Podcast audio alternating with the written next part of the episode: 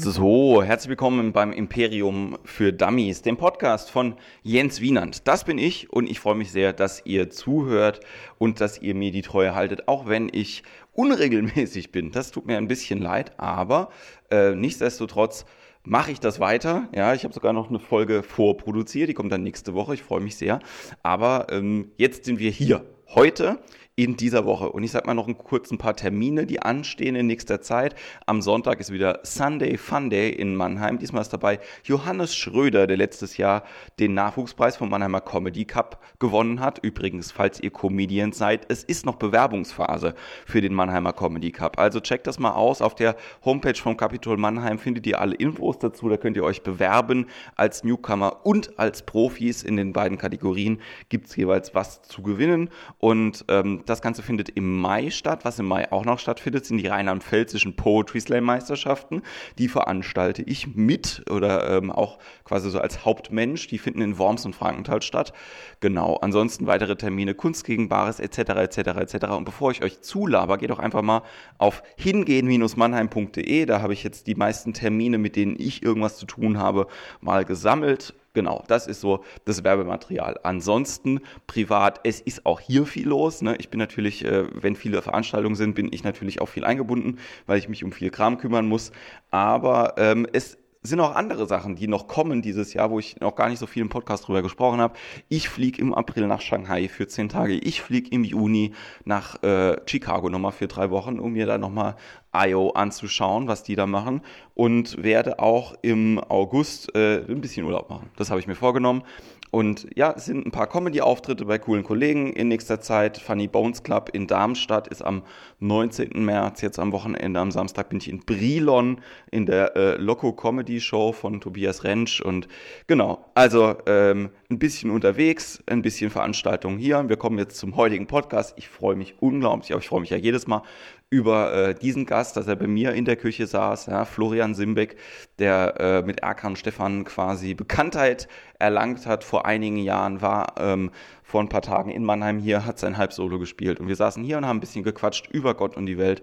Und es hat sehr, sehr viel Spaß gemacht. Wenn euch das gefällt, ja, dann teilt es oder kommentiert es, wenn es euch nicht gefällt. Auf jeden Fall geht mal bei iTunes vorbei, gebt uns da fünf Sterne. Das hilft uns, ja, also dem königlichen uns, mir auf jeden Fall sehr, sehr viel. Dann mache ich das auch äh, gerne und freiwillig und gucke, dass auch mehr Content kommt. Und in diesem Sinne wünsche ich euch ganz viel Spaß bei der heutigen Folge.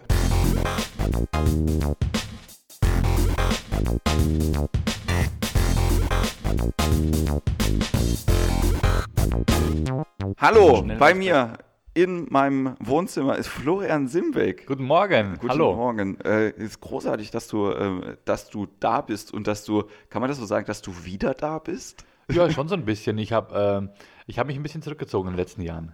Ja, was, Ja. Hast, du, was hast du denn gemacht in der, in der Zeit, außer Politik? Da reden wir nachher noch ein bisschen drüber. Ähm, ich war äh, beim bayerischen Fernsehen. Äh, äh, die Sendung heißt Die Komiker. Das ist so, das läuft einmal im Monat, äh, Freitagabend.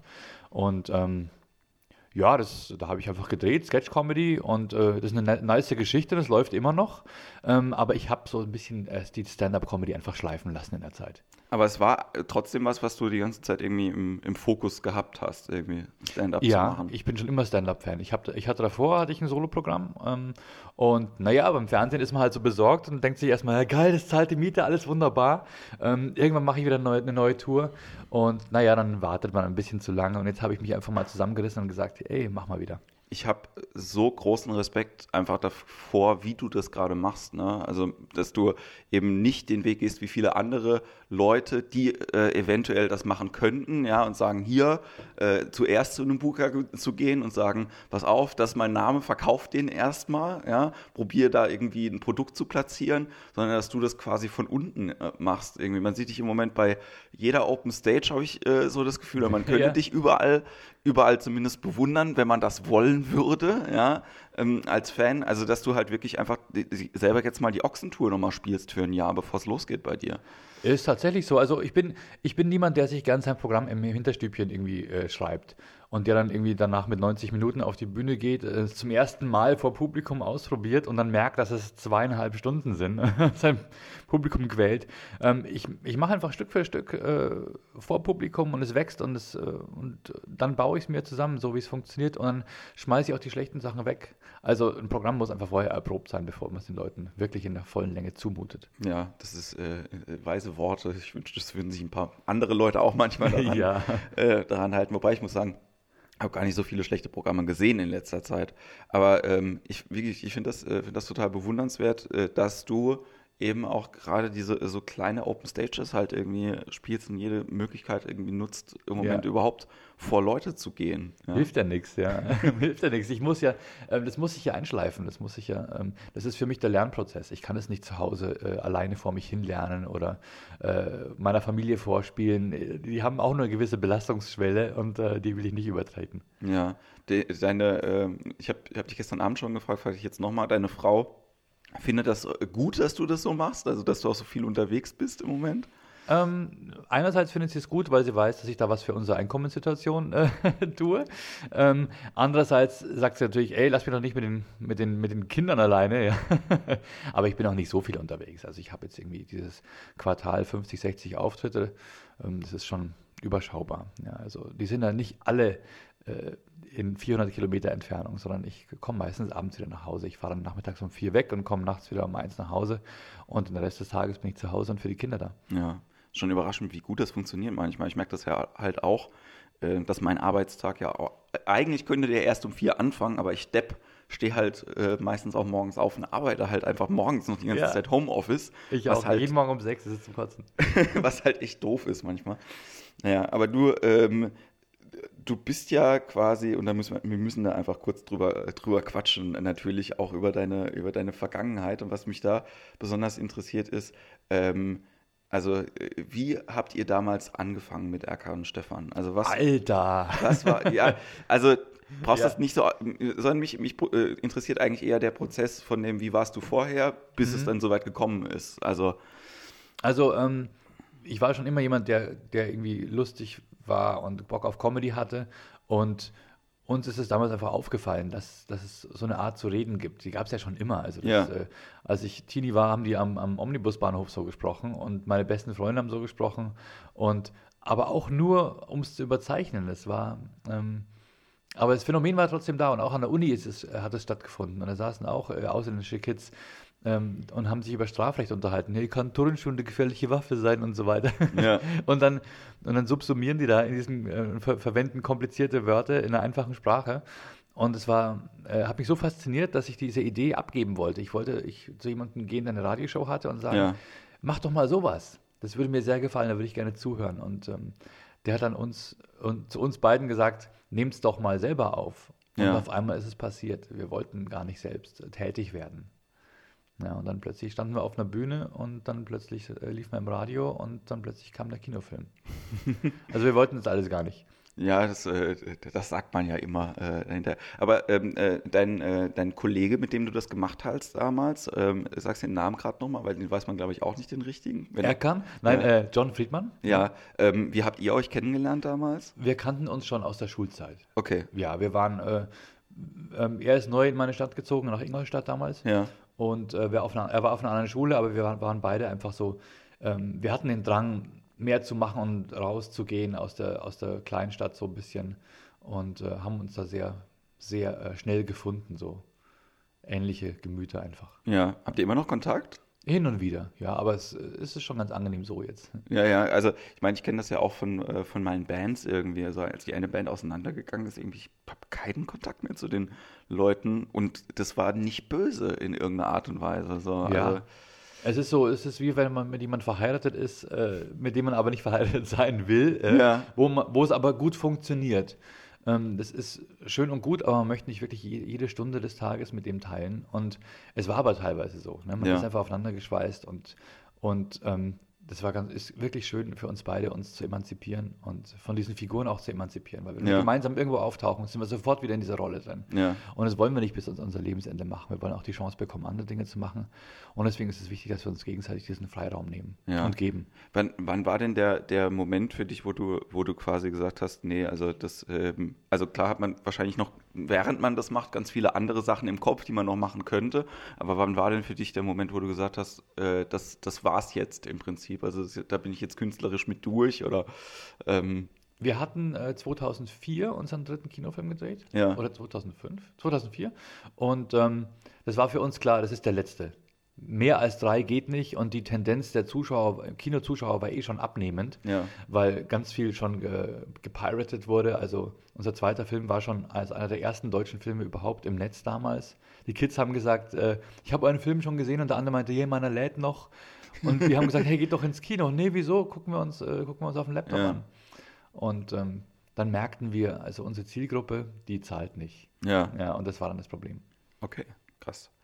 Ja, und, ähm, und dann hast du äh, quasi äh, erst dann äh, oder geheiratet oder ähm, Nee, war verheiratet das- war ich schon äh, seit äh, 2003. Ja. Okay, Ja. okay. Und dann kam, äh, Kind war dann auch schon da? ja, Kind kam.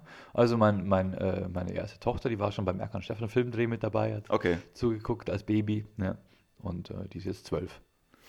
Verrückt. Ja, Zeit vergeht, ziemlich heftig. Ja. Ja, also man merkt ja auch ein bisschen daran, dass du äh, über das, was du erzählst auf der Bühne, also ich mag das ja halt einfach auch, dass es ähm, einfach sehr viel du bist. Ne? Also sehr privat und es ist halt jetzt irgendwie gar nicht mal, äh, gar nicht um deine, äh, deine Erfahrungen geht, die du gemacht hast im Biss oder sonst irgendwas, sondern wirklich einfach Privatmensch und das ist sehr ungefiltert und ich glaube, ich, äh, ich mag das halt generell, wenn jemand handwerklich in der Lage ist, das so zu transportieren, dass es unterhaltsam ist für, für andere Leute. Spürt man das wirklich? Ich habe da gar, ich mache da keine Gedanken drüber. Ich erzähle einfach. Ne? Also Ja, Storytelling und natürlich mit Pointen, klar. Ähm, aber ich, naja, jeder kann nur von sich erzählen eigentlich. Ne? ja. Witze aus, auswendig sagen ist ja nicht der Job des Comedians. Ne? Das ist sehr, sehr spannend, weil das ist ja äh, was, wo viele Leute eine andere Meinung äh, darüber haben. Es gibt ja Leute, die sagen halt irgendwie, der Joke ist einfach die Arbeit, ja, den zu finden Ja. und das zu, und das zu machen. Aber das ist, also es ist sehr, sehr spannend, dass du sagst halt irgendwie, äh, dein, dein Job ist es einfach, das äh, so zu erzählen, wie du es Ja. irgendwie. Äh, Die Jokes, die entstehen bei mir schon im, im, im Leben, im Alltag. Und ich, und ich äh, entdecke gewisse Absurditäten oder auch gewisse Pointen und baue die dann auch. Ja, Aber ich kann das nicht einfach so zusammenhangslos der Reihe nach raushauen.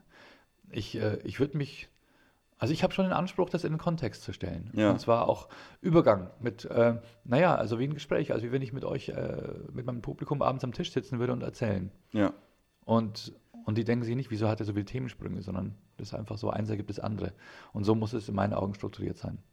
Nee, also wie gesagt, mir gefällt das auch sehr, sehr gut. Ich habe es auch gestern äh, zu jemand anderem gesagt, dass eben dieses Storytelling ja auch gar nicht so, also es wird nicht so oft gemacht, lustigerweise, auf der Bühne. Also ich würde auch schon sagen, dass du, dass du da mehr oder weniger ein Alleinstellungsmerkmal im Moment äh, hast. Ja, Wirklich? Auch, also Yeah! ja, also ich, ich, ich meine, ich habe jetzt äh, mehrere Solos irgendwie gesehen und klar gibt es auch sehr gute Leute, die so Storytelling-Geschichten auch äh, aufbauen können, ja. Aber ähm, die Sachen, die man oft auch sieht im Fernsehen, sind halt mehr oder weniger auf Pointen getrimmt Mhm. und auf eine sehr harte Loves per Minute ja, Ja. Optimierung. Und ich arbeite ja auch so tendenziell, dass ich halt irgendwie denke, ah, das muss halt einfach knallen, so alle. Aber alle die habe ich doch auch, die Permanent. Also ich, Natürlich, Ich natürlich. schon, aber es ist, halt was, bin. es ist halt was anderes, wenn du sagst, so die Geschichte an sich ist halt schon mal so Ja. lustig, dass ich sie erzählen muss. Ja, stimmt. Unabhängig davon, ähm, wie viele Gags da jetzt halt irgendwie drin sind, ja, weil halt irgendwie einfach dieser, äh, dieser Bogen äh, so passt, ne? Wie halt die Story mit dem Ladekabel und deiner Frau. Ja, Mhm. Ja, so. ja. Das ist ja auch quasi ein sehr, sehr großer Bogen. So, das dauert ja quasi, ich weiß nicht, fünf Minuten ungefähr, bis du das auflöst. Ja, ja, es ist sogar, ja, fünf, sechs Minuten dauert es schon. Ja. Ja. Ähm, aber da sind trotzdem ganz viele Pointen dazwischen. Natürlich. Ja, es ist, also ich, es gibt natürlich Comedians, die arbeiten sich durch eine lange Durststrecke, bis er am Schluss dann zu der großen Pointe kommt und das Publikum ist dann sehr erleichtert. Äh, aber man muss es, äh, naja, man, die Kunst ist ja, glaube ich, beides zu kombinieren. Ähm, wenn, wenn du sagst, äh, auch, auch Kunst, welche Comedians mag. Wir haben uns gestern Abend sehr, sehr lange auch unterhalten vor diesem Podcast. Das, äh, ich hätte das auch gerne eigentlich mitgeschnitten, wenn wir uns sehr lange über verschiedene Sachen unterhalten haben, die wir beide großartig finden. Und, ähm, ja, da war, da war ich nur ein bisschen angeschackert. Ich hatte noch schon zwei Bier. das würde, aber ich, äh, du würdest jetzt trotzdem sagen, dass du das Mad Magazin gut findest. Ja, natürlich. Und, ja. ähm, und Steve Martin und äh, ja. andere Leute. Wir waren in, quasi auch damals, oder wir sind in, aber das, hat sich das geändert, seitdem du quasi damals angefangen hast, Comedy zu machen und heute Comedy zu machen, wen du gut findest? Nein, eigentlich nicht. Es, sind, es, gibt, es gibt so also Pointen-Kings, die ab, abgefahrene, abartige Pointen haben, so wie mit Mitch Hedberg zum Beispiel, den ich ultramäßig feiere. Aber, ähm, aber meine, meine erste, mein erster Kontakt mit echter Comedy war für mich äh, Eddie Murphy. Ja. Äh, Raw und Delirious. Und das ist für mich auch Storytelling gewesen. Und der führt dich durch den ganzen Abend.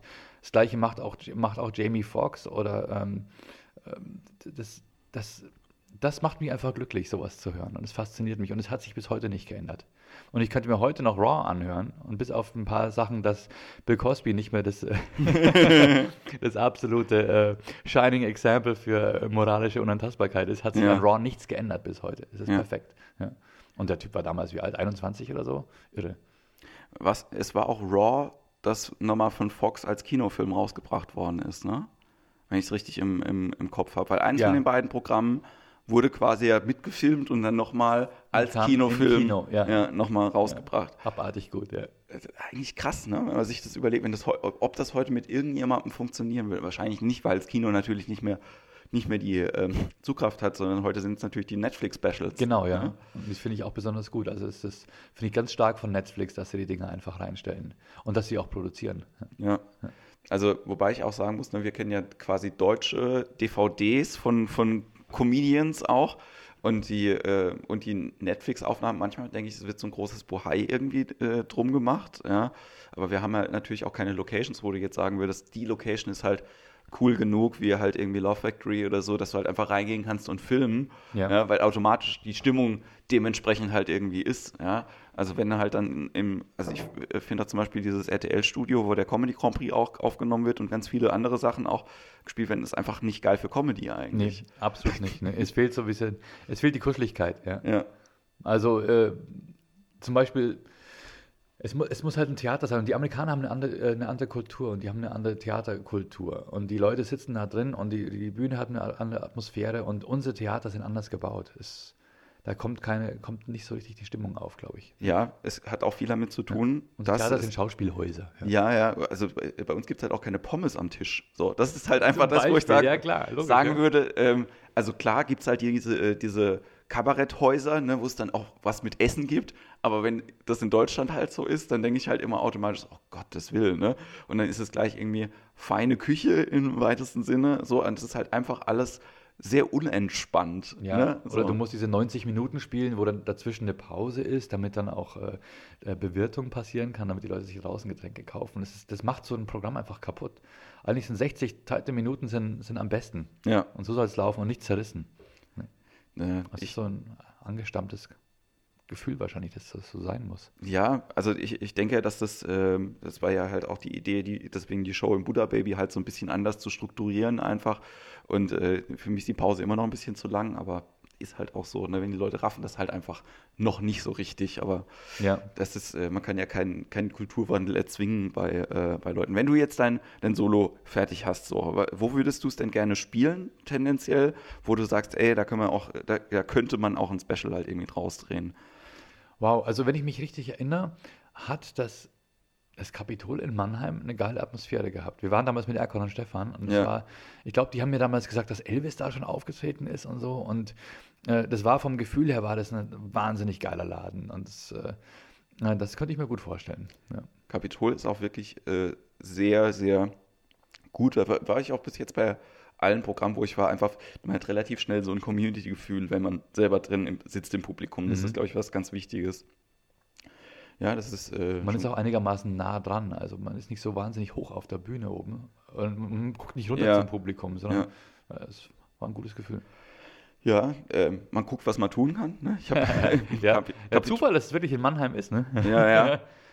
Du hast ja gestern, äh, du warst aber schon mal in Mannheim, oder? Also natürlich dann im Kapitol, aber jetzt Ja. äh, warst du schon mal bewusster, irgendwie längere Zeit auch in der Stadt oder warst du immer nur kurz rein, Auftritt und dann wieder raus? Immer rein Auftritt. Mir ist es mit dem Schokoladengeruch ist mir damals aufgefallen. Ja. Mir ist es aufgefallen, dass Mannheim und Lud- Ludwigshafen so komplett äh, äh, anders sind, Ja. dass man gar nicht damit rechnet, dass da auf der anderen Seite eine, komplett andere Stadt ist, ähm, die auch nicht die gleiche äh, Rasterstruktur hat und so weiter. Äh, und, und man erwartet auch überhaupt nicht, dass das so ein wahnsinnig geiles Schloss ist. Da ist ja die Uni drin, oder? Dieses Ja, ja, genau. oder? Genau. Saugeil. Also wunderschöne Stadt. Ja. Kommst du, äh, machen, wir, machen wir nachher noch einen Termin, das ist zum Schlossfest, da gibt es nämlich auch noch eine Comedy-Stage. Äh, Okay, hier. cool. Ähm, machen wir später. Ähm, genau, aber das, also Mannheim ist halt an sich auch einfach äh, gut zum Leben. So. Ich betone das immer wieder, es ist halt einfach sehr, sehr angenehm äh, hier. Habe das gestern auch äh, wieder gesagt bei Cheesecakes mit Mixtapes. So. Äh, ich finde es halt ganz toll, hier zu sein, weil ich das Gefühl habe, dass ich gebraucht werde mit dem, was ich halt hier mache. Du machst hier echt viel, ja? Ja. Stimmt. Und ähm, das ist halt ganz gut. Also wenn ich jetzt halt irgendwo anders wäre, dann hätte ich halt denken, ja gut, gibt halt irgendwie zehn andere Leute, die das Gleiche machen. Und da geht es gar nicht mal um die Konkurrenz, sondern einfach um dieses so, warum mache ich das denn hier überhaupt? Ne? Mhm. Also wenn das jetzt halt irgendwie so ist wie im Buddha Baby gestern, wo halt 50 Leute da, da sind und aber 80 wären eigentlich geil, denkt man trotzdem, naja, vielleicht kommen die ja irgendwann noch. So, aber deswegen jetzt irgendwie den Schwanz einziehen und nach Hause gehen, das Ja. bringt halt nichts so. Ja. Weil dann ändert sich halt einfach auch, auch nichts. Ja. Meine Heimatstadt ist ja Ingolstadt und da passiert irgendwie auch nichts Comedy-mäßig. Ist natürlich in Bayern, da ist viel dieses politische Kabarett ist da, aber ähm, dass sich da wirklich mal einer die Mühe macht und sagt, ich baue da mal richtig was auf und das habe hab ich mir jetzt vorgenommen. Also das ermutigt mich auch, dass du hier in Mannheim so durchziehst und ähm, das ist mein Ziel für Ingolstadt, eben auch dort. Bist du da aufgewachsen auch? Ja, also ich bin da so, als ich zehn Jahre alt war, hingezogen und dann bin ich dann nach dem Abi weggezogen. Okay. Ja, zum Studium, dann Regensburg und München. Okay. Regensburg, München und dann äh, quasi viel unterwegs gewesen Ja. natürlich auch. Und dann aber zur quasi Familiengründung wieder zurückgekommen, oder? Genau, und jetzt lebe ich auf dem Dorf zwischen München und Ingolstadt, so bei Pfaffenhofen. Das ist, äh, ja, hat schöne Kaffqualität, aber es ist halt toll, weil äh, die Kids sind glücklich und du hast Natur und ich muss nur hinters Haus und kann eine Stunde Gassi gehen im Wald und so. Ich finde das immer so abgefahren, ne? Also ich bin halt so 100% Stadtmensch einfach. Ich brauche diese, diese Landatmosphäre manchmal so und ich fahre im Urlaub auch gerne einfach dahin, wo einfach nichts ist. Ne? Wir fahren äh, über Silvester immer an die Ostsee, wirklich komplett ins Nirgendwo. Ähm, aber zum Leben fände ich es wirklich, glaube ich, so anstrengend. So, ich brauche so ein bisschen, also es geht gar nicht mal um den Komfort, aber dieses Gefühl einfach zu haben, dass ich auch hier aus der Haustür rausfalle, bin 30 Sekunden im nächsten Supermarkt und zwei Minuten im Kino. So, Ja. das ist halt schon, also das ist für mich Ja, Lebensqualität einfach. Vielleicht ändert sich das mal irgendwann noch, aber Naja, ich brauche halt immer das Auto. Ne? Ja. Ich meine, mein Supermarkt ist auch nur in 200 Meter Entfernung ne? und der Bahnhof ist in 800 Meter Entfernung und dann bin ich in einer halben Stunde in München. Das ist schon okay. Kino, Kino brauche ich mit dem Auto 10 Minuten. Ähm, und dann finde ich aber auch einen Parkplatz. und den finde ich bei mir vor der Haustür auch. Also es ist ja nicht so, dass wir da komplett abgeschieden leben würden. ne? Aber es hat einfach die Vorteile, die, die, die Vorteile, dass die Natur halt in der Nähe ist und dass, dass ich immer einen Parkplatz finde und dass ich zur Ruhe kommen kann. also das ist eine blöde Frage, aber fährst du, bist du gerne mit dem Auto unterwegs? Ja, schon. Ja, Also das ist ja auch ein geiles Auto, muss man auch dazu sagen. Naja, komm, das ist ja ein Kleinwagen, ne? Ja, aber Ja. also ähm, ich, ähm, ich bin nicht von Autos fasziniert. Ja? Ja. So, deswegen ist mein, mein Level sehr, sehr niedrig, was das angeht. Ich habe kein eigenes Auto. Und ich habe am Freitag musste ich mir einen Mietwagen nehmen und bin quasi von Freiburg nach Luzern gefahren mit dem Spider, äh, nee, mit dem Alfa Romeo. War kein Ja. Spider, war ein anderer, war äh, ein bisschen größer. Und das war für mich so geil, einfach mal in einem ordentlichen Auto zu sitzen und zu fahren. So, weil, aber ich muss auch sagen, ich bin halt viel lieber mit dem Zug unterwegs. Ja. So, ich mag, also Autofahren ist okay, weil man das mal ab und zu macht, aber ich würde es hassen, darauf angewiesen zu sein. Irgendwie. Ja, das habe ich mir schon leider angewöhnen müssen und ich, ich liebe auch die Unabhängigkeit, wenn ich dann vor Ort bin, dass ich dann nicht irgendwie auf den Zug angewiesen bin. Wobei ich, wenn ich dann im Zug sitze, genieße ich es ohne Ende. Ja, dann kannst du einfach arbeiten oder kannst du was lesen. Geht einfach während der Autofahrt nicht. Ne? Aber was ich im Augenblick mache, um, um diese Ochsentour auch so ein bisschen Ja. mitzufinanzieren, dass ich Leute über Blablacar mitnehme. Und es ist total geil, weil du lernst sowas von interessante Leute kennen. Und auch eben Leute, die, ähm, die reisen Ja. und die von A, die größere Distanzen überbrücken müssen, aber eigentlich nicht den finanziellen Background haben. Und das sind dann meistens Leute, die, die wirklich was erreichen wollen, aber noch nicht aus eigener Kraft können. Und es sind faszinierende Menschen. Ich hatte jetzt einen, äh, äh, einen, einen, einen syrischen äh, Flüchtling, der Student war, äh, mit dabei. Ich hatte alle möglichen interessanten Leute schon dabei. Und man lernt so viel. Und es ist wahnsinnig geil. Wenn die Leute im Zug mehr miteinander sprechen würden, dann wäre es Ja. bestimmt auch interessant. Aber da ähm, hat man, kann man halt immer noch die ein bisschen so entkommen und das ist auch ganz gut so. Ja. Aber im Auto kannst du nicht entkommen, man kann sie nicht äh, acht Stunden lang anschweigen. Das, das stimmt. Ich habe früher auch viel Mitfahrzentrale äh, gemacht, um selber irgendwie von A nach B zu kommen und habe auch äh, lange Leute mitgenommen. Und mir hat das auch meistens Spaß gemacht. Ich hatte nur, glaube ich, als Fahrer zweimal sehr, sehr ungute Erlebnisse. Einmal mit einer Frau, die den Weg besser gewusst hat. Schon in der Innenstadt habe ich die gehasst einfach. Das war echt, die war furchtbar. Und, ähm, und dann ähm, einmal als Mitfahrer, das werde ich auch nicht vergessen, bin ich irgendwann mal äh, gefahren aus dem Ruhrgebiet und äh, der Typ war schon komisch am Telefon. Und das war dann so ein, ja, ich weiß nicht, was das, was das war, ein alter Volvo, glaube ich, den der gefahren ist. Und da waren halt ich und, äh, und drei äh, Afrikaner irgendwie in dem Auto gesessen. Und die haben sich halt die ganze Zeit so total, also und der Typ war, ist halt scheiße gefahren, also richtig schlimm, der war halt krass übermüdet so und halt so Sekundenschlaf gehabt und du sitzt halt nebendran und denkst so, alter Gott. Fuck. Und die Afrikaner hinter mir die ganze Zeit irgendwie so auf Französisch sich unterhalten. Ich habe kein Wort verstanden, aber ich habe gemerkt, dass sie in Panik sind. Und dann habe ich irgendwann den Typen überredet, dass ich weiterfahre. Ja. So. Und dann habe ich, äh, so, ja, er wollte erst nicht, bla bla bla. Und dann habe ich gemeint, so, Alter, du, du hast Schweiß auf der Stirn, so, deine Augen sind glasig, ich fahre jetzt. So.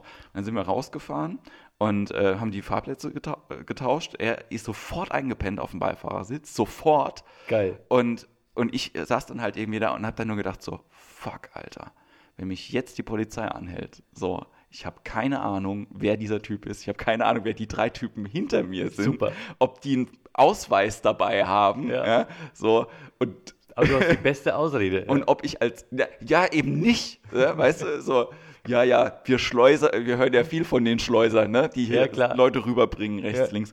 Und, ähm, und du ich hast hab- ganz viel Bargeld im Koffer gehabt. Ja.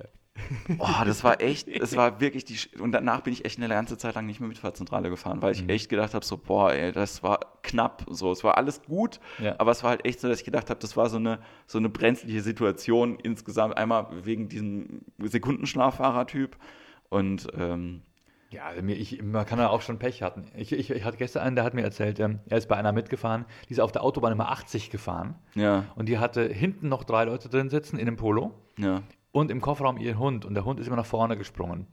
Und die musste immer alle, alle, keine Ahnung, fünf Kilometer rechts ranfahren und den Hund wieder in den Kofferraum bringen. Und der hat, und der hat irgendwie für eine drei Stunden Fahrt auch sechs, sieben Stunden gebraucht. Und er war total fertig am Schluss. Ja. Wobei ich sagen muss, für eine, äh, für eine drei Stunden Fahrt sechs Stunden ist immer noch besser als für eine vier Stunden Fahrt zwei Stunden. Das ist mir nämlich mal passiert. Es hat Boah. nämlich mal jemand geschafft, wirklich, also nicht zwei, ein bisschen übertrieben, aber in zwei Stunden und 20 Minuten von Münster nach Mannheim zu fahren. Das ist hart. Und das war wirklich so, dass ich habe so einen Sicherheitsmechanismus. Das heißt, wenn ich Angst habe im Auto, schlafe ich ein. Okay. Was sehr gut ist. Ja. So, aber es ist halt irgendwie, es ist total dumm von der Natur, dass nur, ah, der Jens hat. so, das, das passiert halt nicht oft. ja. Embryonalhaltung. Embryonalhaltung, also bitte, bitte, ist es bald vorbei. Und dann hat er mich geweckt und hat er gemeint, so, wir sind da. Und ich habe gemeint, so, wo sind wir? Er hat gemeint, in Mannheim. Ich gucke auf die Uhr, so, fuck, Alter.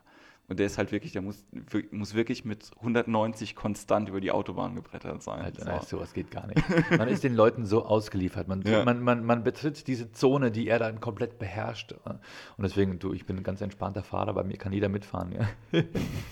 Keiner muss Angst haben bei mir. Ja, ich mag auch diese, also ich, äh, man trifft ja wirklich halt auch lustige Leute in der, äh, mit der Gelegenheit. Ich habe mal jemanden getroffen, der war, also auch so, wie du sagst, ne, Träume, äh, äh, die man erreichen will und so. Und der war ganz stolz, weil er das Körperdouble war von Horst Schlemmer.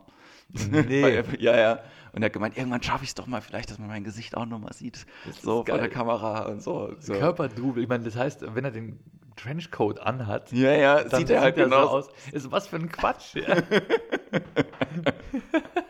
das war doch einfach nur eine Behauptung. Ich weiß es nicht. Also er hat wirklich schon sehr, sehr viel einfach erzählt vom Dreh und Ja. so. Also es war schon so, dass ich gedacht habe, so, ja, äh, krass. Aber ansonsten, Aber wenn man sein Gesicht sieht, ist, es ja ist eine Illusion im Arsch. Was Ja, hat er ja. davon? Das soll, man soll Der sah, der sah aus jetzt, äh, der hat doch keinen, äh, oder? Doch, einen Schnurrbart hat er gehabt. lustig. Ja, ist ja geil. Ja, ein Freund von mir, der, der hier, der Jonas vom, vom Lumpenpack, der macht immer, wenn man Taxi fährt, äh, folgendes, der fragt immer den Taxifahrer nach der absurdesten Geschichte, die Ja. der Taxifahrer erlebt hat. Da kommen auch viele, äh, Das glaube ich. viele ja. gute Sachen dabei rum. Ja. Ja, ja, und so bin ich eben in ganz Deutschland unterwegs und äh, möchte dann, wenn ich ja alles mal richtig tight auf der Reihe habe, dann im, im September, Oktober starte ich dann mein neues Solo-Programm. Ja. Ja. Jetzt hast du ja auch eine, äh, eine neue Agentur. ja, hey, Ja. voll glücklich. Ja, die machen auch viel, aber so das Gefühl irgendwie, dass, äh, dass die das auch richtig machen im Moment einfach äh, nehmen, wer auf dem Markt ist und äh, also nicht, Naja, da nicht ist ja auch jeden, ein aber mit involviert in der Agentur. Das Ja. ist ja das Gute. Ne? Der weiß ja, der, die, die, die sehen es von beiden Seiten das ist mir sehr wichtig. Ja. Und ähm, dann spielst du ab, äh, ab September dein, dein Solo-Programm und ähm, die erste Hälfte ist jetzt fertig. Was hast du denn für die zweite Hälfte dir im, im Kopf? Oder steht die schon so einigermaßen? Musst du die jetzt ausprobieren oder ist jetzt einfach erstmal die 45 Minuten dicht kriegen? Erstmal die 45 Minuten, ja, die sind jetzt dicht und ich glaube, ich habe eh gestern ein bisschen mehr gemacht. Ich glaube, ich war so auf knapp 60 oder so, Ja, wenn ich mich nicht irre. Und ähm, ich, äh, was, was mir noch wichtig ist, ich möchte noch ein, zwei ernste Teile einbauen, Ja. die so ein bisschen nachdenklich macht. Also nicht zu nachdenklich, ich meine, es soll schon immer mit Jokes unterfüttert werden, aber für mich ist Comedy immer genau das, was, es, was, äh, was dem Zuhörer das Herz aufmacht. Und dann hat man die Möglichkeit, eine wichtige Message durchzukriegen. Wenn jemand gerade lacht, dann, ähm, das ist mein Anspruch. Und da äh, habe ich schon noch zwei so Themenbereiche, die ich ansprechen möchte. Ähm? Das ist äh, für mich ist äh, Rassismus und Verantwortung als, äh, als Erwachsene, äh, wenn man Kinder hat. Ja, Und das sind so Dinge, ähm, ja, und überhaupt quasi der, so gesellschaftlicher Zusammenhalt ist für mich wichtig. Ne? Und ein bisschen habe ich es gestern schon angesprochen, dass es, äh, äh, dass junge Menschen versuchen, so ohne den Rat der Eltern durchs Leben zu gehen. ja, Ähm, und weil wir einfach alle getrennt voneinander leben und weit weg und jeder denkt, er kann es selbst und macht immer wieder die gleichen Fehler, ähm, obwohl er sich eigentlich ja hätte Rat holen können. Und das ist teilweise unnötig. Natürlich kann ja der Übergriff von Eltern auch nervig sein und da werde ich auch was drüber machen. ja. Wobei ich sagen muss, ne, äh, ich habe halt ähm, mir auch viele Gedanken drüber gemacht und was meine Eltern mir gesagt haben, was, was da gestimmt hat und was nicht gestimmt hat und so.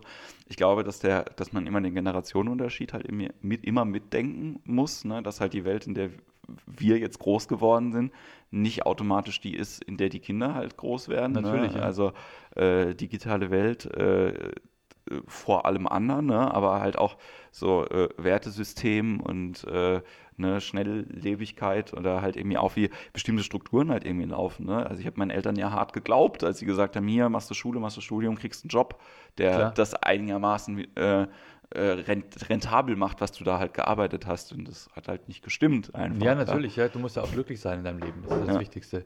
Wenn du einfach nur das machst, äh, wo du die größtmögliche Sicherheit hast, dann hast du zwar vielleicht äh, mit Mitte 20 den Plan Ja. und weißt, wo du mit Mitte 30 bist, aber dann erschlaffst du eigentlich schon. Dann, dann kommt nichts mehr. Wie alt bist du denn jetzt genau? 44. 44. Ja.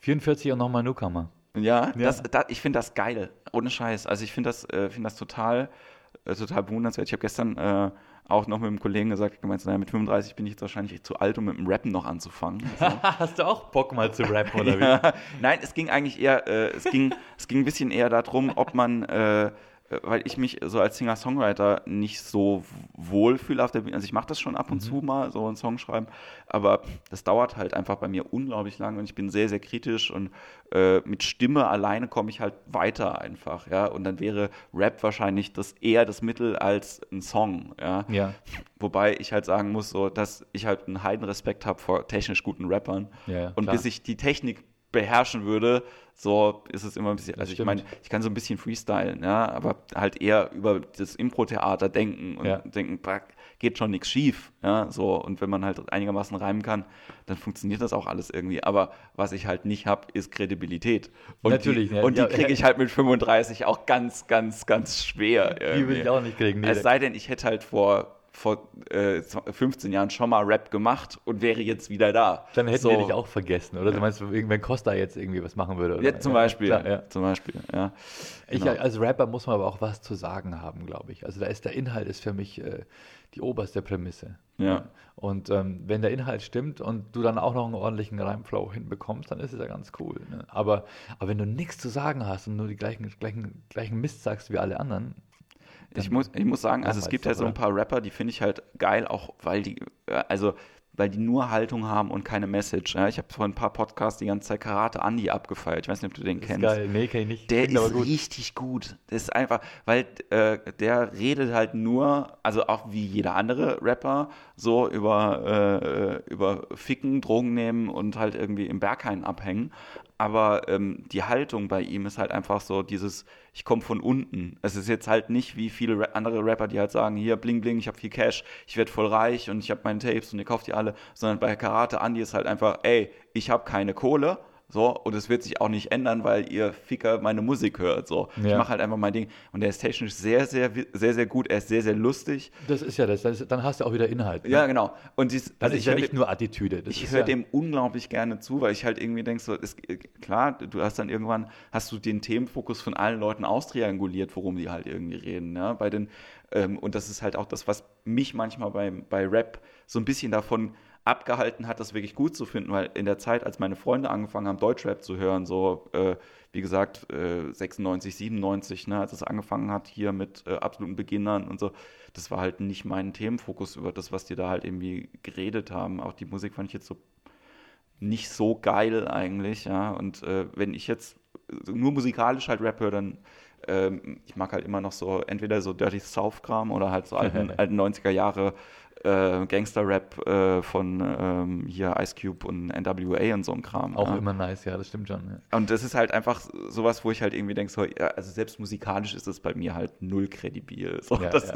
Also selbst wenn ich halt irgendwie, das, ich lege ja auch ab und zu auf und wenn ich so Musik auflege, denke ich auch immer so, ja, eigentlich gehöre ich jetzt dafür erschossen, ja, dass ich halt irgendwie hier Dr. Dre überhaupt nur anfasse, ja, so, weil ich halt echt einen riesen Respekt einfach vor diesen ganzen Leuten auch habe, vor dem, was die machen und wie sie das, äh, wie sie das machen. Und witzigerweise gibt es einen sehr, sehr guten, sehr, sehr guten Film, äh, der Hustle and Flow heißt der. Ja. Kennst, hast du den denn gesehen? Ja, ich habe ihn gesehen mit, ähm, na Mann, wie heißt er denn? Äh, äh, äh, der Hauptdarsteller. Terence, Terence Howard? Ja, glaube Ja, ich. genau, richtig. Ja. Und äh, das, ich finde, das ist auch so ein, so ein geiler Film über, ähm, also eigentlich ist, sind ja diese, diese Rapper-Karriere-Filme auch Sportfilme. Ne? Wenn, wenn du nur aus der Film Mhm. Die, die Geschichte ist historischen gleiche, Sichten anguckst, eine Underdog fängt mit irgendwas klar. an, wird besser. Get Rich or Die Trying, ja. Genau. Und, ähm, und ich stehe halt 100% auf Sportfilme. So, ne? Ich hasse Sport, aber Sport kannst, könnte über Curling einer kommen, ich würde mir den angucken. So. Ja. Und bei Sportkomödien von Will Ferrell. ist richtig gut. Das sollte man einen über einen Rennradfahrer machen oder so. Fehlt noch. Das auch, also äh, äh, äh, Tellerhager Nights ist so witzig einfach Ja. und auch viel zu unterbewertet. Also es gibt halt diese, diese viele Will Ferrell Filme, die halt hier so mitgeschliffen werden und da wird die Großartigkeit gar nicht, äh, gar nicht erkannt. Ich, ich rede noch kurz über, Ja, äh, über Hustle and Flow fertig. Ähm, und das Geile finde ich aber bei dem Film, dass es einer der authentischsten Filme ist, ohne dass der Typ selber Rapper ist oder, äh, also die haben sich einfach diese Szene sehr, sehr genau angeguckt. So. Und ich meine, er kommt ja noch nicht mal von da. Ja. Er hat ja quasi vorher ein paar Monate da gelebt, einfach um den Akzent äh, sich anzutrainieren, wie die halt irgendwie äh, dort reden. Und ähm, ich finde aber, es ist so ein geiler Film über dieses äh, künstlerische Vision haben und an der scheitern. So. Also Ja. das, das hast du halt nicht oft bei, bei solchen Filmen, dass, dass du halt wirklich mit so einem, auch mit so einem cr- crushed Feeling halt rausgehst. Ne? Es ist ja, Ja. so bei, bei dem Film, dass du denkst so, Das ist dem amerikanischen Film nicht zu eigen eigentlich, ne? Ja. Dass es äh, kein Happy End gibt. genau, Ja, ja. genau. Und das finde ich aber eigentlich, eigentlich cool, dass es halt auch so Filme gibt, ähm, die einem selber als Künstler halt irgendwie auch das Gefühl geben, so, ja, okay, es läuft halt nicht bei allen immer richtig Ja. geil. So, also man sieht aber, man sieht auch die Fehler, die die Leute machen, Ja. so, wo man halt irgendwie denkt, so, ne, wie bei Breaking Bad auch, denkt man, ja, okay, das würde ich auch noch so machen, das würde ich vielleicht auch noch so machen, das würde ich nicht so machen, da, nein, das hör auf, Definitiv das zu machen. Nicht, ja, ja. So. Da gibt es so Filme, wo ich ab der Hälfte abschalten muss, ja. weil ich, ich liebe die Filme total, aber Scarface zum Beispiel oder, oder Casino, ja. da gibt es immer diesen Bruch in der Mitte. Ja, oder auch bei, also meistens bei den Gangsterfilmen. Ne? Ja. Am Anfang feierst du diesen Typen, weil er wirklich in der Gangsterwelt aufsteigt und dann macht er einen Fehler nach dem anderen und man denkt sich, Mann, nimm doch die Scheiße nicht, verkauf doch den Mist nicht, wie auch immer und äh, dann verliert man ihn ein bisschen. Ja. Es gibt, äh, bei welchem Film das auch sehr, sehr geil war, war bei Flight. Weiß nicht, ob du den gesehen nee. hast mit Denzel Washington. Sehr, sehr guter Film. Also okay. war ähm, unter anderem, weil er die beste Action-Szene gehabt hat, die ich bis dahin gesehen habe, direkt am Anfang vom Film. Weil es geht quasi halt um einen Piloten, der äh, schafft es, das Flugzeug zu retten, indem er es auf 180 Grad dreht und dann wieder wendet und landet dann halt irgendwie damit. Und er ist aber halt rotze besoffen einfach, während er das tut. Wie geil. Und dann wird er verklagt ähm, ähm, aufgrund der Tatsache, dass er das gemacht hat und er schreibt halt ab, dass er getrunken hat und dann schiebt das auf eine, äh, auf eine Stewardess und der Typ hat halt ein krasses Alkoholproblem. So. Und es gibt halt so eine Szene in dem Film, wo äh, er halt so einen Schnaps aus der Minibar bei sich irgendwie stehen hat und die Kamera hält da bestimmt 15 Sekunden nur auf diesen Schnaps und du denkst, okay, er ist aus dem Zimmer gegangen und dann kommt in Zeitlupe nochmal die Hand und ja. holt sich halt diesen Schnaps und du weißt so, fuck, ey. So, und das ist wirklich ein sehr, sehr, sehr guter Film, auch über Scheitern so ja. und über Zugeben. Und dann geht es eigentlich am Schluss eher darum, dass er halt mit seinem Sohn eine gute Verbindung hat und äh, in die Emotionalität äh, kommt. So. Klar, ja. Und ich gucke so Filme. Oft ist der Kampf auch ein anderer. Also ja. nicht der vordergründige Kampf, der, äh, der, der auf dem Plakat steht, sondern der muss dann immer eigentlich seinen eigenen persönlichen äh, Schweinehund überwinden oder seine Lehre ziehen. Und das ist so krass, ne? Also ich habe es ja gestern kurz, äh, kurz gesagt, die Hörer wissen das. Ja? Ähm, äh, bei, bei dieser äh, Impro-Schule, wo ich war in, in Chicago, da ist genau das das Thema eigentlich. Ne? Also im deutschen Improvisationstheater ist es halt ganz oft so, äh, dieses äh, ruft irgendwas rein, wir machen was da draus, ist es lustig. Und bei einer Langform auch. Und klar ist das amerikanische Impro-Theater auch lustig, aber die bringen dir bei zu verstehen, was worum es geht denn eigentlich? Also was sind die eigentlichen Dinge, die du hättest? Ja, so, also wenn ich jetzt diesen Film zum Beispiel nehmen würde, da würde das deutsche Impro-Theater wahrscheinlich nach der Startszene aufhören. Die würden quasi zeigen, wie derjenige das Flugzeug rettet und that's it. Ja. Aber dieses Gespräch zwischen dem Vater und dem Sohn, dass das eigentlich das ist, worum es geht und dass man das halt irgendwie braucht, weiß ich manchmal nicht genau. So, also das ähm, versuche ich aber auch zu sehen, so bei, bei, bestimmten, bei bestimmten Sachen. Und deswegen finde ich halt auch so Comedy, wo es halt um Be Beziehungen geht, viel geiler, mhm. als halt einfach nur dieses Narrative oder nur Observierende über bestimmte, bestimmte Sachen. Ne? Also merke halt auch, wenn Leute aus ihren ähm, also klar feiere ich auch Leute, die das machen. Ja, ich feiere Anthony Jeselnik auch 100 Prozent einfach für, diesen, typ, ja. für diese abgefahrene, äh, für diese abgefahrene Gedankenwelt. Aber ich mag eben auch, wie gesagt, das äh, immer mein Lieblingsbeispiel ähm, hier ähm, äh, Doug Stanhope äh, mhm. unglaublich gerne. Ja, wenn er halt über den Selbstmord von seiner Mutter redet, dann ist geht bei mir halt gehen da andere Synapsen einfach an, wo ich denke so, oh, okay, jetzt wird irgendwas anderes getriggert, Comedy-mäßig, ja. wo ich die ganze Zeit eigentlich nicht war. So, und das ist halt geil. Ja, ja der lädt dich dann in seine Welt ein und dann hast du erstmal so die Überwindung, sich überhaupt darauf, darauf einzulassen. Ja. ja das ist, dann lernt man auch. Ja. So, dann fangen wir jetzt einfach äh, quasi nochmal. Ja, das ist unsere Kuckucksuhr. Er macht auch eigentlich ein Geräusch, aber das klingt so ein bisschen komisch, deswegen haben wir es abgestellt. Ja. Kuckuck. Die Kuckucksuhr, wegen der wir den 2006er WM äh, bekommen haben. Weißt du noch, die, die Titanic? Äh, großartig. Also wirklich ganz, ganz großartig. Die, ähm, Läuft schon?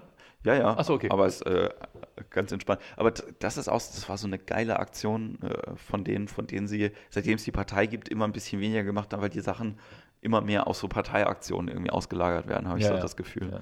Und das ist jetzt aber eine gute Überleitung zu, ja. zu deinem eigenen, äh, zu deiner eigenen politischen Aktivität. Na, die politische Aktivität erschöpft sich äh, eigentlich darin, dass ich äh, bei uns im Landkreis, im Kreistag sitze ja. und im Jugendhilfeausschuss. Ja. Und es ist äh, es, es, gibt tolle Einblicke, man kann sich einbringen, man wird in politische Entscheidungsprozesse einigermaßen eingebunden, aber letztendlich bereitet die Verwaltung alles vor und du hast äh, eigentlich äh, empfährt ein, äh, empfängt, äh, erfährt ein Kreistagsabgeordneter immer alles ganz zum Schluss und du kannst im Kommunalparlament immer nur mit Ja oder mit Nein stimmen. Ja. Und das ist ein bisschen schwierig, denn selbst wenn du die Ja-Entscheidung okay findest, aber eigentlich lieber in einer abgewandelten Form, dann musst du eigentlich mit Nein stimmen. Und ähm, dann würde man so viel blo- blockieren, dass dann doch in der Regel das gemacht wird, was die Verwaltung vorschlägt.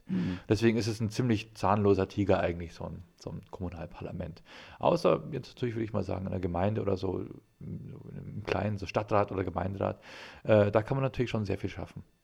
Ja, aber im Augenblick über, wird das ganze Thema überschattet vom, vom Flü von Flüchtlingsthemen. Also Ja. es geht nur noch darum, wo finden wir Platz, welche Gemeinde hat noch nicht die, die Quoten erfüllt, äh, wo kann man noch jemanden unterbringen, wo ist es vielleicht gut, wo ist es schlecht. Ich habe einen Heidenrespekt davor, vor Leuten, die äh, überhaupt irgendeine, irgendeine politische äh, Aktivität durchziehen. Ja? Also ich äh, habe da ja selber auch immer Meinungen zu Sachen und ich glaube auch Energie, um bestimmte Sachen zu haben, aber ich habe halt überhaupt keine Ressourcen für Streitkultur. So, Ja. Das ist halt was, wo bei mir selber einfach, wo ich merke, ich habe ein paar Projekte für die Stadt gemacht und war da zwischendrin auch ähm, in, an Tischen gesessen, wo Diskussionen in mir geherrscht haben. Und das ist was, meine Eltern haben immer gestritten, so.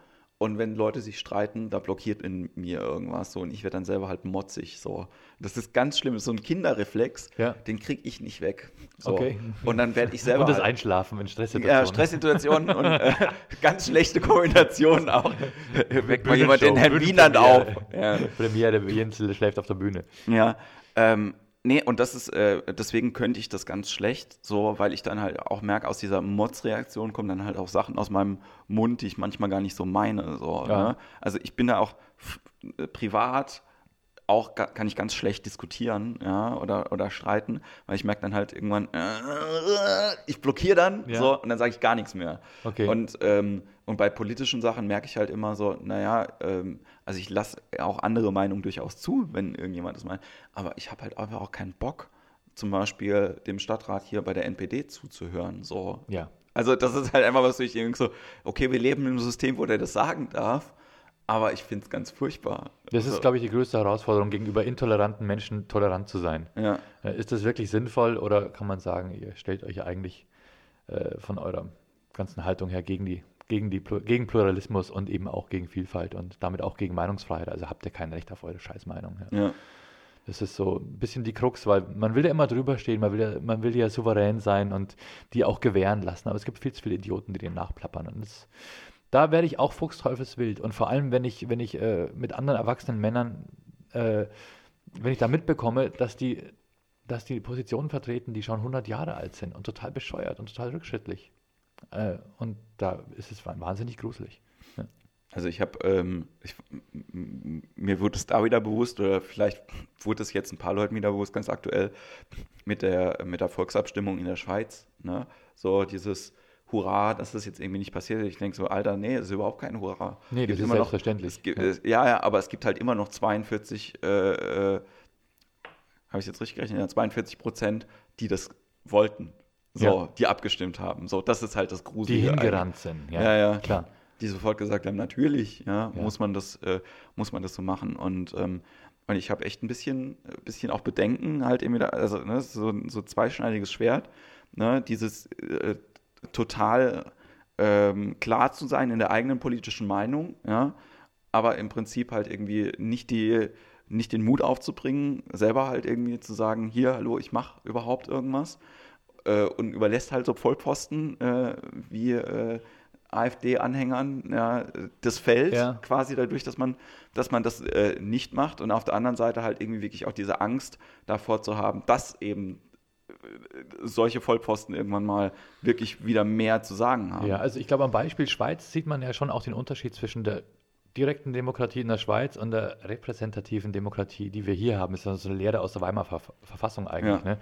Dass, wir, dass wir sagen, okay, es kann nicht einfach jeder Bürger mitentscheiden, ja, weil die sind einfach teilweise auch, Entschuldigung, muss man sagen, äh, den Leuten fehlt die politische Bildung oder auch das, äh, äh, das, das moralisch-intellektuelle Gesamtkonzept, äh, eine, eine vernünftige Abwägung zu treffen. Und da ist es schon mal ganz gut, wenn man gewählte Vertreter hat. Ja. Und ähm, das federt einiges ab, glaube ich. Ja, blöd ist halt nur, wenn die gewählten Vertreter selbst aus der Reihe kommen, aber die, die werden dann einfach in den, die werden dann einfach im, im Bundestag oder in den Länderparlamenten auch natürlich scheitern. Die AfD wird dann nicht weit kommen. Das ist völlig klar. Also Das, die, werden, die werden sich dann dort demaskieren und äh, auch einfach Das nach Hause gehen. Das Krasse finde ich ja bei der, äh, bei der AfD auch, die haben das, äh, also ähnlich wie bei der Partei, ne? Die haben das Spiel Politik sehr gut verstanden. Also wie man bestimmte Sachen halt irgendwie machen muss. So, also nach so einem Baukastensystem, ja. Und äh, habe irgendwie so auch das Gefühl, dass, ähm, also ich habe jetzt mal den, den Wahlzettel gesehen für die, für die Landtagswahlen in, in Rheinland-Pfalz, äh, Ludwigshafen, also die Hälfte sind rechte Parteien, die da draufstehen. Ne? So auch Sachen, wo ich halt irgendwie denke, so, fuck, Alter, was ist der, der dritte Weg? So, es, Ja. also, ne, das ist halt wirklich so, dass, dass das gruselig ist, wenn man das, äh, wenn man sich das anschaut. Ähm, die aber sehr unbeholfen sind. Ja? Und bei der AfD ist es ja halt so, ich habe halt irgendwie so eine Tussi da neulich gesehen und das waren so, die hat so Fußballer-Antworten rausgehauen. So, danke Klar. für diese Frage. Äh, Ja. ne? Bla. Und ich denke so, irgend, irgendwie machen sie das schon okay, natürlich handwerklich. Ne? Also nur das, äh, wie das gemacht und äh, wie du sagst, ne, diese Demaskierung, das muss halt jetzt mal demnächst irgendwie kommen, dass die Leute halt irgendwie auch denken, so, ja, das, man kann das nicht ernst nehmen. So. Also selbst wenn man es halt irgendwie ernst nehmen würde, würde es daran scheitern, so wie es ja bei den Pi- Piraten passiert ist. Ja? Ja. So, also, wobei ich die Ansätze teilweise sehr gut gefunden habe von denen, ja, aber halt einfach zu merken, ey, in der Realität funktioniert das einfach nicht, was wir hier gerne machen Klar. würden. So. Es ist auch nur das vordergründige Thema, was die im Augenblick spielen. Und wenn man sich den Rest vom Wahlprogramm von denen mal ansieht, da gibt es auch schon ein paar bunte Internetbildchen, ne? ein Ja. paar, paar Zeilen Text und, äh, und dann sieht man schon, die wollen die Atomkraftwerke weiterlassen, die wollen, äh, die haben ein Familienbild von Anno da, dazu mal, es ist äh, völlig abgefahren. Also äh, vordergründig schreien die natürlich laut und sagen, wir machen uns ja nur Sorgen und schaffen wir das überhaupt? Natürlich finden die da Leute. Aber bitte Leute, macht euch mal die Mühe und guckt euch mal den Rest von dem Wahlprogramm an. Ja. Das ist total indiskutabel. Völlig. Und da werden sie auch zerschellen. Ja, ich bin, Will äh, kein Mensch. Bin, äh, bin sehr, sehr, sehr, sehr gespannt. Aber auf jeden Fall äh, finde ich es halt äh, cool, dass du das machst. Und äh, Ja, du und noch was, die ganzen rechten Parteien. Ne? ja, Gut, dass es so viele gibt. Denn die nehmen sich alle gegenseitig Ja, die das Stimmen stimmt. weg, ja. das stimmt. Äh, so kommt keiner über die 5%-Hürde. Das ist auch gar nicht schlecht. Ich meine, das, das ja. ja. Liebe Nazis da draußen, denkt immer dran, beim Wahlzettel sicherheitshalber alle ankreuzen. alle ankreuzen, genau, Ja. ganz wichtig. Alle Parteien, die ihr gut findet, macht da ein Kreuzchen hin. Das ist repräsentative Politik. Das, äh, das finden wir sehr. Also ich glaube, ähm, selbst das passiert natürlich. Ne? Also wenn Leute zu doof sind, einfach um, äh, um abzustimmen, ja, Ja? klar. Ja, ja. Logisch. ge- gerecht so. Es gibt ähm, ähm, einer von meinen äh, Lieblingsautoren ist ja Andreas Eschbach und der hat ein sehr, sehr gutes Buch geschrieben. Der hat eigentlich nur gute Bücher geschrieben, aber ein geiles Buch von dem ist König von Deutschland. Und da geht es quasi um jemanden, der ähm, ähm, die, ähm, also dass halt äh, die Wahlsystematik von Zetteln weggeht und es gibt so Wahlcomputer und er hackt diesen Wahlcomputer mit seiner eigenen Partei, die er gegründet hat, der monarchischen Partei Deutschland und lässt sich halt zum König aufstellen und gewinnt halt, weil er die Wahl manipuliert hat, diese Wahl. Und das ist ein sehr, sehr geiles äh, Buch, weil es halt auch dieses System so ein bisschen äh, so ein bisschen beleuchtet von einer, äh, von einer anderen Seite. Und ich mag den sowieso gerne, weil der halt so Dystopien halt irgendwie herstellt, die immer nur mit so einer ganz einfachen Grundidee konnektiert sind. Also so Ja. im Sinne von, was würde passieren, wenn die Erdölreserven von heute auf morgen ausgehen? Was würde äh, passieren, wenn es äh, Maschinen geben würde, die Maschinen bauen und so. Und das macht er sehr, sehr, sehr, sehr Super. gut. Mhm. Und ähm, ich mag halt äh, ja generell so, so fantastische Literatur. Es ist ja eigentlich äh, dann Science Fiction, wenn es halt wirklich an der Realität so ein bisschen knappst. Ne? Das, was wir halt irgendwie Ja. da, äh, damit, äh, damit verbinden, ist ja halt oft, dass es einfach so abgefahren ist, dass es ja nie sein könnte. Das finde ich ist keine gute Science Fiction. So ein gutes Science Fiction ist halt irgendwie, wenn mich jemand versucht, die wissenschaftliche Theorie auch noch so zu erklären, dass ich denke, ja gut, glaube ich dir. Ja. So, und dann könnte das ja irgendwann, äh, irgendwann wirklich funktionieren. Idiocracy ist ja so ein geiler Film. Kennst du den? Das ist ja. Ja, Wenn die Leute so dumm sind, dass sie denken, Gatorade ist gesund und keiner weiß mehr, dass es Wasser gibt. Ja. so ungefähr. Das ist, also äh, Idiocracy ist einer von meinen, äh, immer eins von meinen Beispielen, wenn jemand sagt so, ja, in Deutschland haben wir ja Kabarett und so und in den USA gibt es das ja nicht.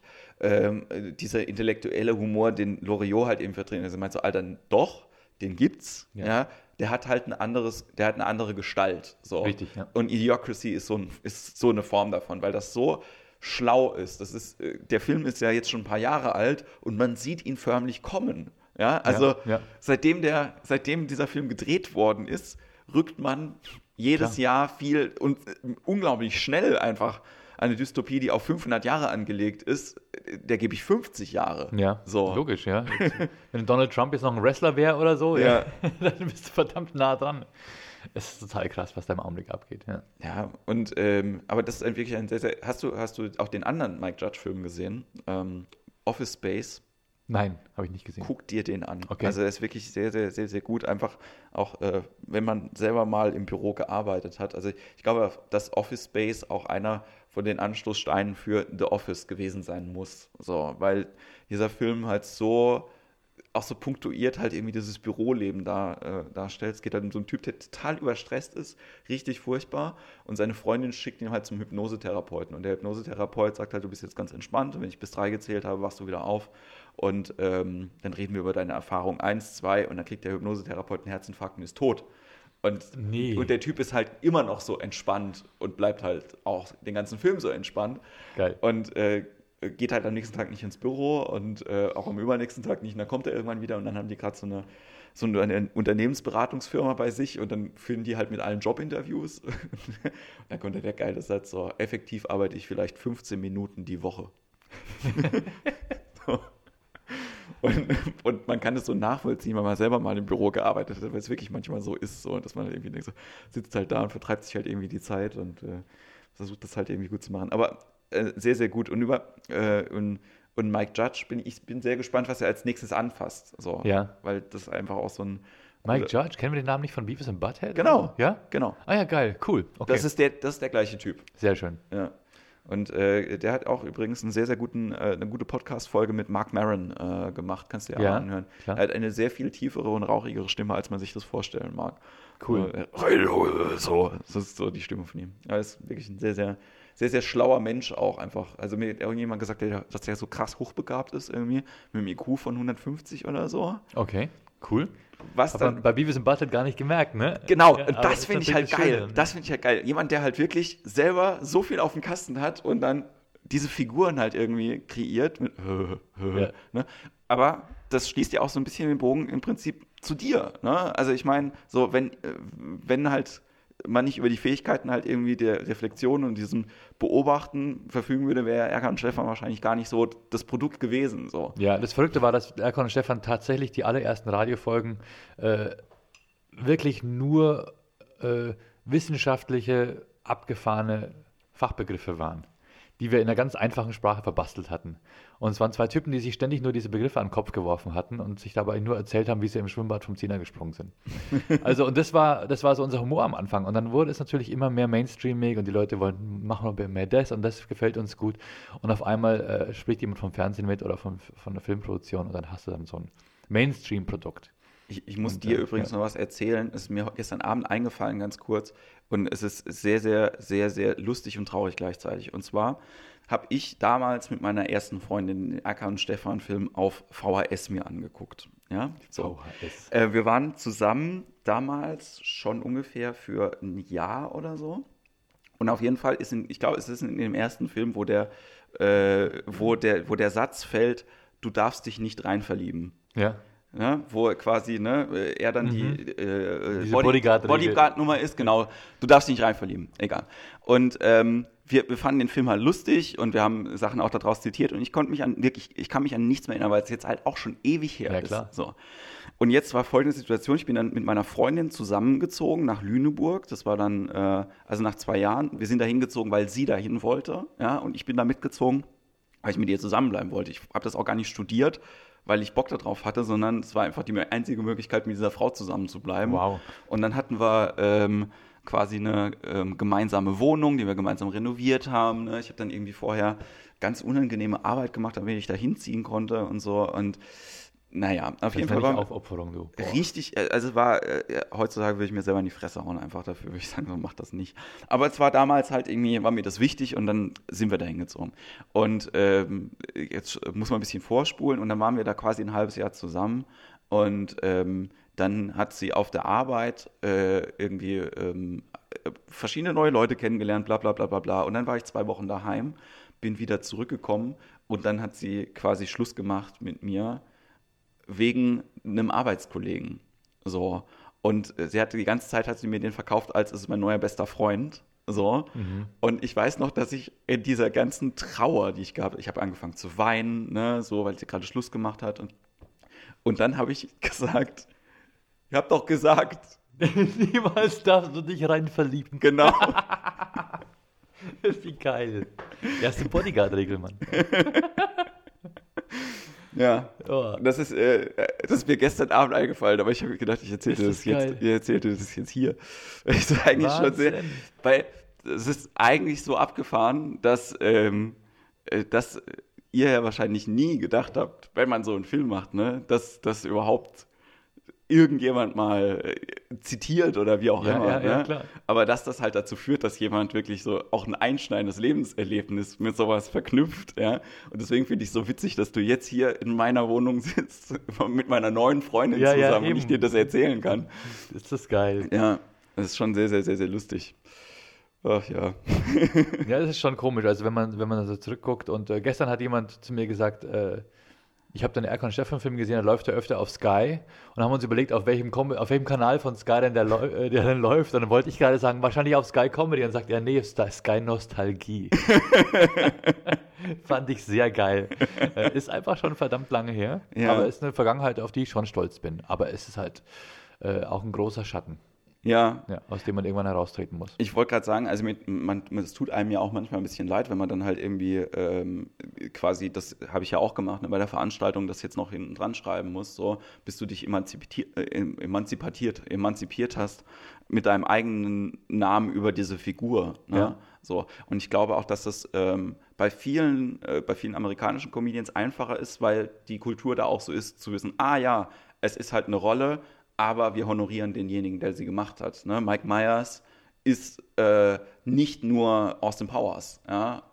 Mike Myers ist halt, äh, oder nicht nur, nicht nur Ja. äh, Wayne. So, Das würden ne? die Leute aber nie machen in Amerika. Da würde keiner hinschreiben, jetzt tritt Eddie Murphy aus, auf äh, in Klammer Beverly Hills Cop oder Genau, so. genau. Ja, Der Prinz aus Zamunda, ja, noch, äh, noch schöner. ja, ja, es ist, äh, ich weiß nicht. Ich glaube auch, wenn, ich bin mir nicht so sicher, einerseits hilft es zu sagen, ah ja, der, andererseits hält es aber die Leute ab, die sagen, ich, ich habe auf die alte Nummer keinen Bock mehr. Wahrscheinlich macht er die alte Nummer wieder. Ne? Und dann möchte ich lieber, lieber, lieber diesen ganz freshen Neustart.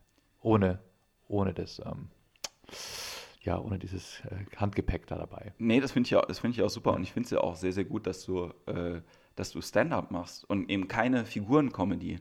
Ja. Ja. Also das wäre ja auch eine Möglichkeit gewesen, halt irgendwie äh, sich zu überlegen, hm, naja, jetzt hatte ich ja schon Erfahrungen halt irgendwie damit, wie das ist äh, mit, der, äh, mit der Formatierung von mir selbst in äh, Weg X oder Y. Aber ich habe gestern auch schon mit einem Gespräch, im Gespräch mit jemand anderem die Theorie aufgestellt, dass das einfach nicht der Zeitgeist ist, so Figuren-Comedy. Ich glaube, dass das einfach tendenziell, also dass die Leute jetzt merken, dass halt so echte Geschichten und echte Menschen viel spannender eigentlich sind und viel lustiger. Genau. Also je mehr man sich halt irgendwie da, da, dran, da traut, halt irgendwie wirklich den echten Menschen zu zeigen und den auch kennenzulernen, dass man halt irgendwie merkt, ah, okay, das ist die Comedy. Natürlich wird es das immer geben, halt mit, äh, mit den Figuren. Aber die großen Zeiten von, äh, äh, von Ausbilder Schmidt und dem lustigen Postbeamten, dessen Namen ich immer vergesse, die sind halt auch vorbei. Ja, Ja, ist so. so. Da geht ja auch jetzt niemand mehr hin und sagt irgendwie, oder es ist halt auch so, ne, dass äh, Dave Davis halt auch spannender eigentlich ist als, äh, Ja. äh, als der Klomann. So, Also Mutombo oder was? Mutombo. Ja. Ja. Es ist schon so, ich glaube, der Trend geht sowieso, das du ja auch im Web 2.0 oder, oder 3.0, äh, dass es äh, hingeht zu, zu, zum Individuum. Jeder stellt sich selbst dar. Und er stellt nicht irgendwie was, was, was so einen gemeinsamen Nenner für eine Personengruppe dar. Das will keiner mehr. Ich glaube, die Geschichte ist vorbei. Ähm, gleichzeitig äh, gleichzeitig äh, gibt es dadurch aber auch so eine unheimliche Spaltung in der Gesellschaft, meiner Meinung nach. Dass nicht immer alle das Gleiche gucken und das Mhm. Gleiche denken und es über das Gleiche lachen. Und äh, das ist vielleicht auch ein kleiner, kleines bisschen so ein Nachteil, ne? dass, dass die, die Leute sehr, sehr schnell, dass ein Keil zwischen die, zwischen die Gruppen zu treiben ist. Mm, Ja, also ich glaube, dass der, ähm, also gerade wenn es halt um, um, ähm, um Komik geht, ja, dass dieser, äh, der Keil immer von den Produzenten gesucht wird, ne? Ja. weil, weil du halt die, die Klassifizierung einfacher hast, ne? zu sagen, hier Zielgruppe XY, die finden das und das lustig oder, äh, ne?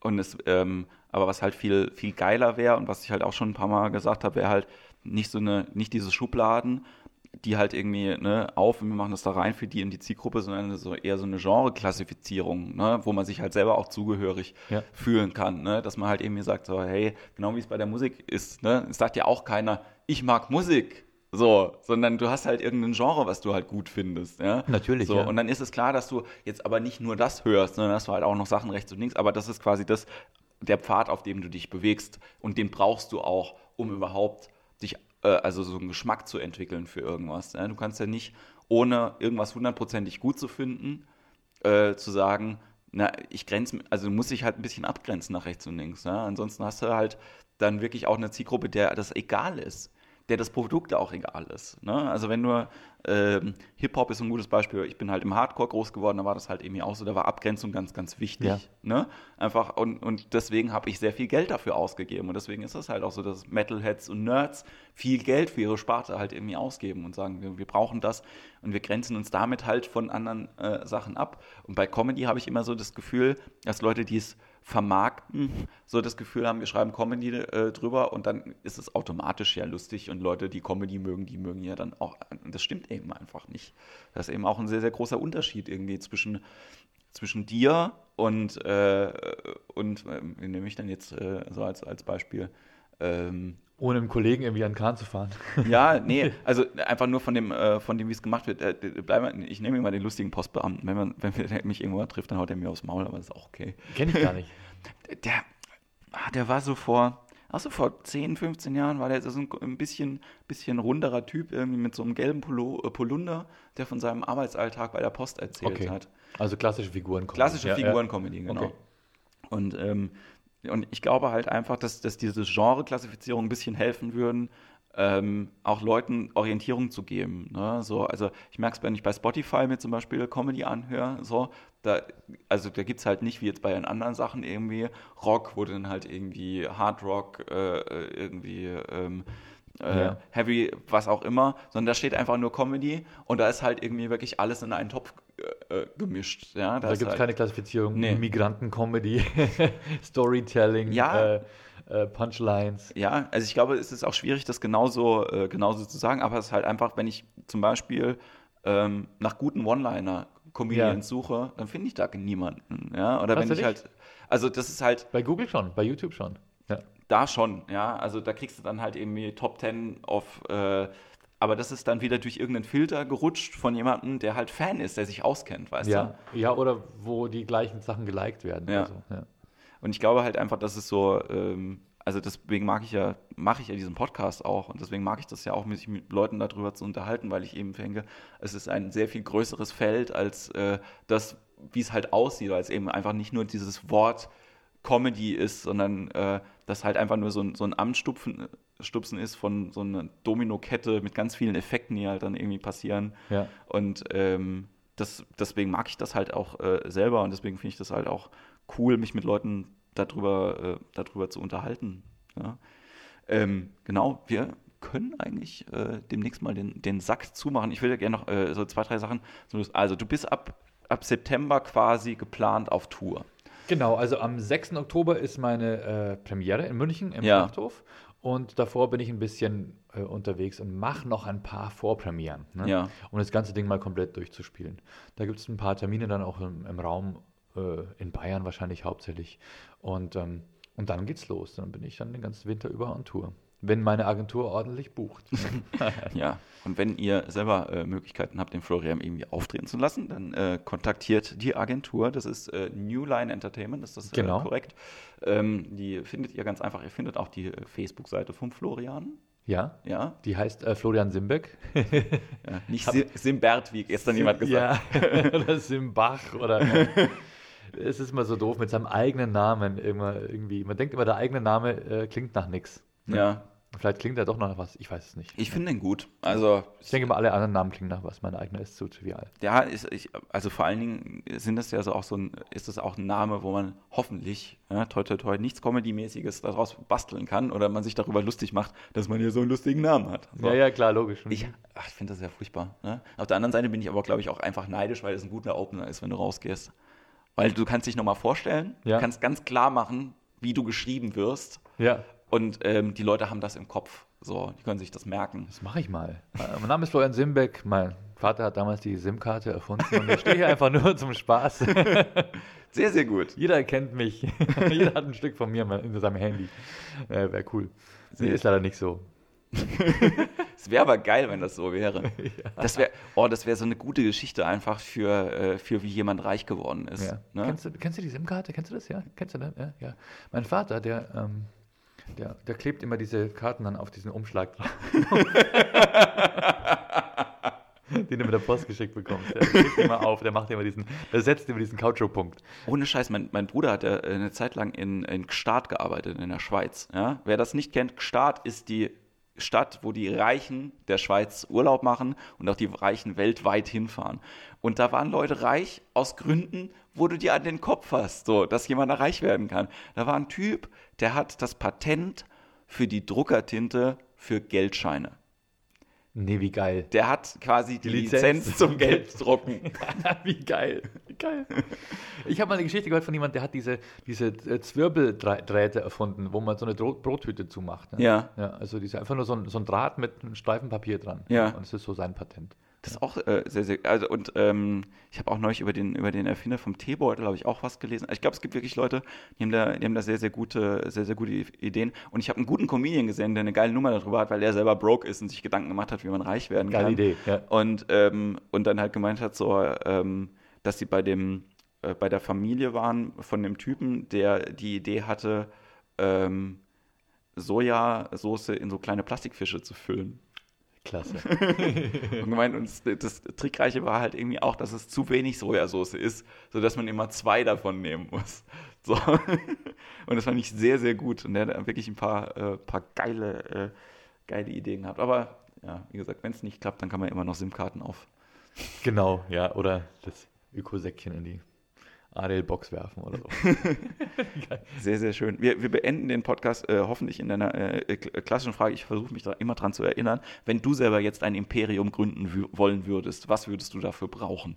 Ein Imperium. Ja, Ein Imperium, also quasi Macht über andere Menschen oder was? ja Oder? du kannst, kannst das Oder, definieren, äh, wie du immer das möchtest. Also, also nicht im, im klassischen Star Wars-Sinne Imperium. Nee.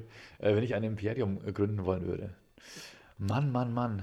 Ähm, ähm, boah, ich, ich würde Zeit brauchen, klar. Ja. Und ähm, Leute, auf die man sich hundertprozentig verlassen kann. Und kreative Menschen, glaube ich. Ja. Und dann mal gucken.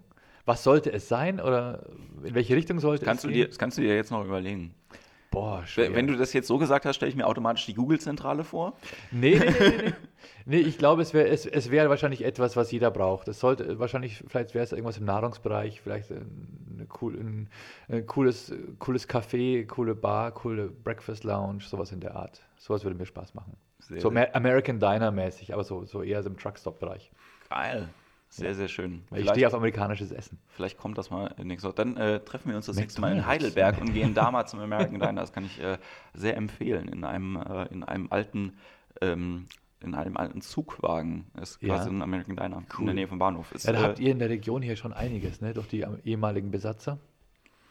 Das ist geil, ne? Die ehemaligen Besatzer, das klingt immer so, klingt immer so schön. Das Krasse ist halt, ähm, die gibt es ja nicht mehr, die sind ja alle weggezogen worden. Die äh, ganzen Army-Stationen sind ja jetzt hier leer, mehr oder weniger, und werden jetzt ähm, neu bebaut, äh, kriegen neue, ein neues Image, neue Stadtteile und so. Und das äh, bringt und sind jetzt vor allen Dingen natürlich, wir hatten äh, eine Geisterstadt und die ist jetzt im Moment mit Flüchtlingen angefüllt, was ziemlich cool ist eigentlich, weil da passen, passen halt knapp äh, 10.000 Leute halt Ist auch überhaupt drauf. nicht ghetto-bildend oder so. Nee, auch der Zaun außenrum stört kaum, aber es. nee, Schutzanlagen. nee, das, ähm, also auf der einen Seite ist es halt schön, dass man das da macht, auf der anderen Seite ist es halt, äh, wie gesagt, schon ein bisschen, äh, äh, ein bisschen verrückt, so, weil man halt viel sich vorher Gedanken darüber gemacht hat, irgendwie, ne, wie das die Stadt verändern kann, wenn man da jetzt halt irgendwie einen neuen Stadtteil hinstellt Ja. und so. Und der jetzt halt einfach quasi erstmal mit einem Haufen Leuten gefüllt ist, äh, wo es die große Aufgabe einfach ist, die zu integrieren in irgendeiner Art und Weise, weil Ja. äh, man sieht sie nicht, so, Mhm. sie sehen uns nicht, so, Ja. sie haben keinen Kontakt in irgendeiner Art und Weise. Und ähm, Bestimmt Das- nicht der beste Weg, ne? nee, also ich ähm, glaube auch, dass es äh, da andere Wege gehen. dann. Aber das ist ein ganz anderes Thema. Ich, äh, äh, wir können da gleich privat noch ein bisschen äh, drüber quatschen. Ich sage vielen Dank, dass du, äh, Danke, Jens. dass du äh, da warst und ich hoffe, wir machen das bald mal wieder. Also vielleicht in einem Jahr, wenn du mit deinem Solo ein bisschen unterwegs warst. Und ja, schön, dass du hier bist und ich, wir sagen den Zuhörern bis bald. Macht's gut. Ciao.